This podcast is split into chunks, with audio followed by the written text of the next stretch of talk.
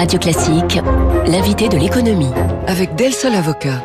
Del Sol Avocat, donnez toutes les chances à votre entreprise. 2020, année extrêmement compliquée pour l'économie française. La finance solidaire avait évidemment un rôle à jouer pour euh, limiter les dégâts. On en parle ce matin avec le président de France Active. Bonjour Pierre-René Lemas. Bonjour. Merci d'être avec nous, ancien secrétaire général de l'Élysée, ancien patron de la Caisse des dépôts. Et donc depuis maintenant, allez quoi, ça va faire deux ans pratiquement Deux ans, ouais. Vous présidez France Active, pionnier de la finance solidaire.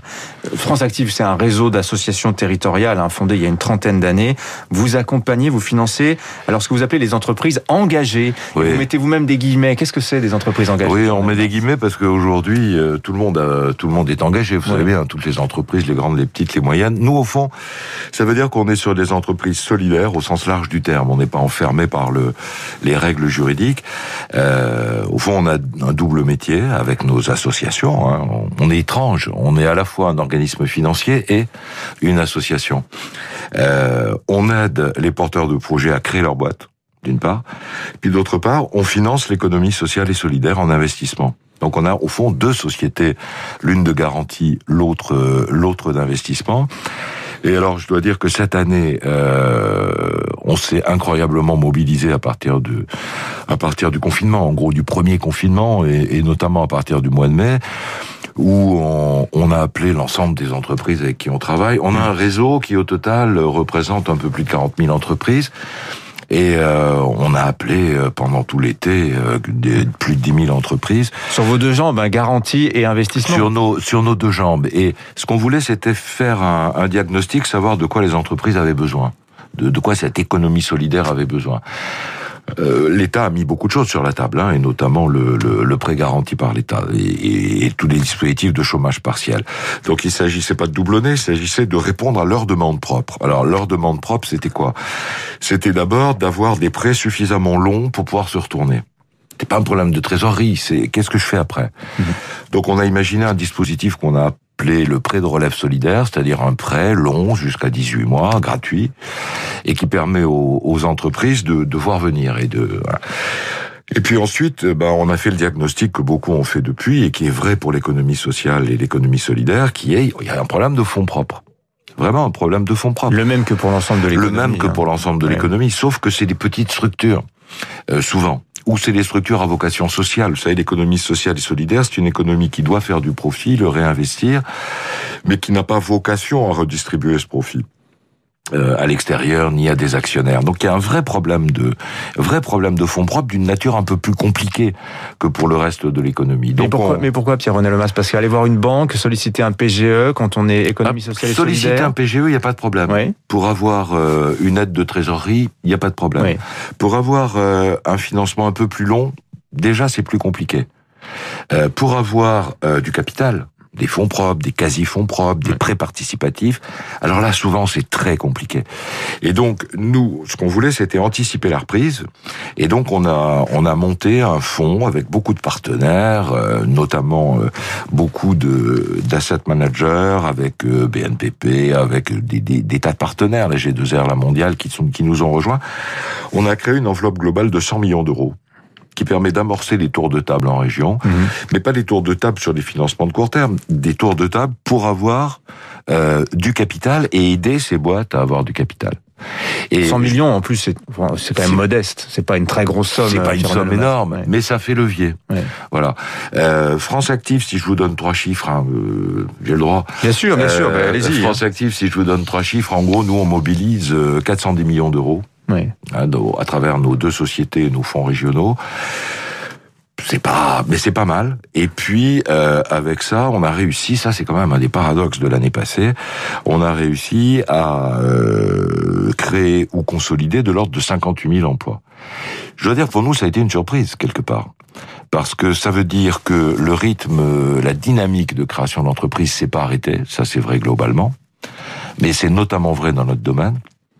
Et puis, euh, ça veut dire que, euh, au fond, euh, à condition de trouver les financements au bon moment, mhm. dans ces secteurs-là, on, on, on, arrive à susciter de la création d'emplois. En tout cas, il y a quelque chose qui est intéressant, parce que que ce soit dans l'économie sociale et solidaire ou ailleurs, finalement, on voit que le problème actuel de la, de la crise, c'est pas tellement la dette, c'est le cash, c'est le cash. Et ça, c'est la grande leçon de la, de la crise de 2008-2009, où d'un coup, il y avait plus de cash, et c'était là qu'avaient qu'étaient commencé les, les, problèmes. Alors, je, je vais le dire aussi dans vos résultats 2020 que vous présentez euh, ce matin, euh, vous nous l'avez bien expliqué, mais quand même c'est frappant, doublement de votre activité sur l'ensemble de, de l'année dernière. Euh, ce que j'ai trouvé aussi très intéressant, euh, c'est que malgré tout, vous avez constaté l'activité de soutien à la création d'entreprises ne s'est pas arrêtée l'an dernier. Mmh. Très révélateur, c'est le profil des créateurs d'entreprises que France Active a accompagné. Beaucoup de précaires, beaucoup de chômeurs, de gens peu diplômés, dans des territoires qui sont à l'écart des grandes métropoles, etc., etc. Alors ça, c'est notre choix. Vous voyez, c'est on n'est pas simplement euh, une association avec des bénévoles, des salariés, un réseau régional et, mhm. des financements. On, a un projet, un projet en termes de lien social, en termes. Notre projet, c'est quand même d'accompagner par priorité, je pas dit exclusivement, mais par priorité, ceux qui sont dans les situations les plus difficiles, c'est-à-dire euh, les gens qui sont très éloignés de l'activité de l'emploi, ceux qui sont au RSA, ceux qui sont des chômeurs de longue durée, mhm. à qui on, on donne la main pour les aider à créer leur entreprise. Comme alternative au chômage, en fait, souvent. Hein. Comme alternative au chômage et en même temps comme projet. J'ai pas de patron, mais j'aurai des clients. C'est ça. Euh, on peut le dire autrement. Euh, j'ai pas de patron, je suis mal, mais je me prends en main. Je me prends en main et j'ai un projet. On a fait il y a deux ans un sondage très intéressant sur les jeunes de moins de 30 ans et on leur dit vous voulez créer votre boîte pourquoi? D'abord il y a une majorité de jeunes qui veulent créer leur boîte. Deuxièmement, quand on leur dit pourquoi, évidemment, 60%, ils répondent pour créer mon emploi. Mais pratiquement à 60% aussi, ils répondent pour changer le monde. Moi, je trouve ça extraordinaire. Ça veut dire que il y a, y a, une capacité de mobilisation pour des raisons qui vont au-delà de l'activité économique elle-même. Mais alors, qu'est-ce qu'ils créent comme dans quel secteur ils, ils créent des entreprises? Est-ce que, au-delà de créer leur propre emploi derrière, ils recrutent? Parce que vous nous avez dit 58 000 emplois consolidés sur votre activité de l'an dernier. Est-ce que c'est créé consolidé 60% 40 ouais. Est-ce que vraiment ces, ces, ces jeunes créateurs d'entreprises deviennent à leur tour des employeurs? Alors, la réponse est oui parce qu'on les suit sur la durée, on les accompagne, on les suit, on est, on est présent à leur côté. Et on a fait une, on fait régulièrement tous les ans euh, une enquête pour savoir exactement ce que. En gros, 4 euh, sur 5 survivent au-delà de 3, 4, 5 ans. 4 sur 5, c'est pas mal. Euh, même à échéance de 4 ans, c'est presque 9 sur 10. Pourquoi? Euh, D'abord parce qu'on les accompagne. Deuxièmement parce qu'on les sélectionne avant. On, on, on, ne prend pas toutes les demandes. On prend les demandes pertinentes et on les aide à monter leur projet. Et puis, si vous regardez en termes de volume d'emploi, pour un emploi créé la première année, au bout de 4-5 ans, c'est 4,2 emplois. Ah oui, pas mal. Donc la réalité, c'est qu'il y a un tissu. Alors vous dites le secteur, bah les secteurs, c'est des secteurs porteurs, les secteurs sur les territoires, l'économie circulaire, l'économie verte, l'économie de service à la personne, l'économie sociale. Euh, voyez, souvent, vous prenez euh, une deux, deux, deux, trois porteurs de projets, c'est notre jargon. En fait, c'est deux, trois jeunes qui sont, qui ont des idées, qui sont dans un quartier, pour prendre cet exemple. Ils font du portage euh, dans leur quartier. Hein. Ils font du portage de, de, de repas.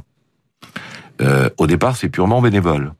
Ensuite, ils s'organisent. Ils en font une activité. Et vous avez des boîtes comme ça qui se sont créées et qui essaiment sur l'ensemble du territoire et qui deviennent des sociétés de traiteurs à équivalent avec les grands traiteurs parisiens mmh. et qui gagnent pas mal leur vie. Pierre-René Lemas, le président de France Active, avec nous ce matin. J'ai un autre sujet euh, à discuter avec vous. Vous êtes l'auteur d'un rapport récent sur la qualité du logement social. Vous connaissez bien, parce que vous avez dirigé par le passé l'Office HLM Paris Habitat.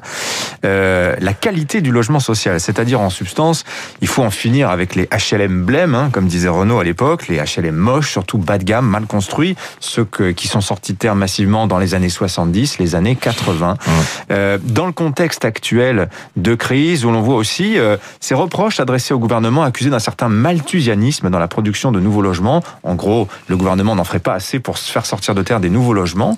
Pensez-vous que votre rapport est un avenir, la qualité du logement social, Pierre Écoutez, moi j'espère parce que qu'est-ce qu'on a constaté? On a constaté que pour nos compatriotes, le logement c'est trop petit. En gros, en moyenne, il faut une pièce en plus dans les logements tels qu'ils sont aujourd'hui. Surtout avec le télétravail, c'est une nouvelle problématique. Hein. Même plus du télétravail. Un tiers des gens disent qu'ils peuvent pas télétravailler. Mais je vais vous donner deux chiffres. En gros, vous avez 30 ans, vous avez 30 mètres carrés. Vous avez 60 ans, vous avez 60 mètres carrés. C'est-à-dire que en moyenne, quand vous avez 30 ans, que vous avez des enfants petits, que vous avez besoin d'espace, vous l'avez pas. Lorsque vous avez 60 ans que les enfants sont partis, vous avez. Alors, c'est la même chose que pour le patrimoine finalement. C'est quasiment la même chose que pour le patrimoine. Donc nous, la réponse qu'on donne, c'est un, il faut des logements qui correspondent aux normes d'aujourd'hui, plus grands, plus ouverts. On l'a vécu dans le confinement quand même. 55 mm. jours à être enfermé chez soi. Donc des logements plus grands, plus ouverts sur l'extérieur. Et puis deuxièmement, faut repartir sur la construction. Et nous, on propose euh, dans notre rapport, euh, euh, Madame Vargon et Madame Bachelot, on a accepté le principe de lancer un programme d'expérimentation-action sur 50 000 logements. On dit, on va pas faire de l'expérimentation sur 20 logements, ça, on fait ça depuis 20 ans. Notre idée, c'est de dire, allons-y sur 50 000 logements, selon des nouvelles normes. Et j'espère que ça va hmm. être décidé. Parce que je pense que ça va dans le sens de ce que souhaitent nos compatriotes. Oui, vous avez dit Roselyne Bachelot, à qui vous avez remis ce rapport, euh, ministre de la Culture. C'est vrai que ça paraît surprenant, mais c'est dans le sens du beau aussi. Hein. Ah ben, c'est dans le sens de l'archi. En réalité, qui sont euh, les acteurs? On croit toujours que c'est uniquement le bâtiment, les trop publics, c'est des acteurs essentiels. Mhm. Mais enfin, qui dessine, qui conçoit et qui suit les chantiers? C'est les architectes. Si on à les faire travailler ensemble. Mhm. Je trouve que ce sera un progrès. Font-ils toujours du beau, les architectes, là-dessus? Oh là Il y a débat, hein, quand Vous savez, il y en a 18 000 par école chaque année. il y a des bons et des pas bons. Merci Pierre-René Lemas, le président de France Active, invité ce matin de Radio Classique. Très intéressant ce que vous nous racontiez quand même sur ces porteurs de projets qui viennent, créateurs d'entreprises, puis à leur tour employeurs. Il y a de l'espoir quand même. Merci, Merci à vous. Dans un instant...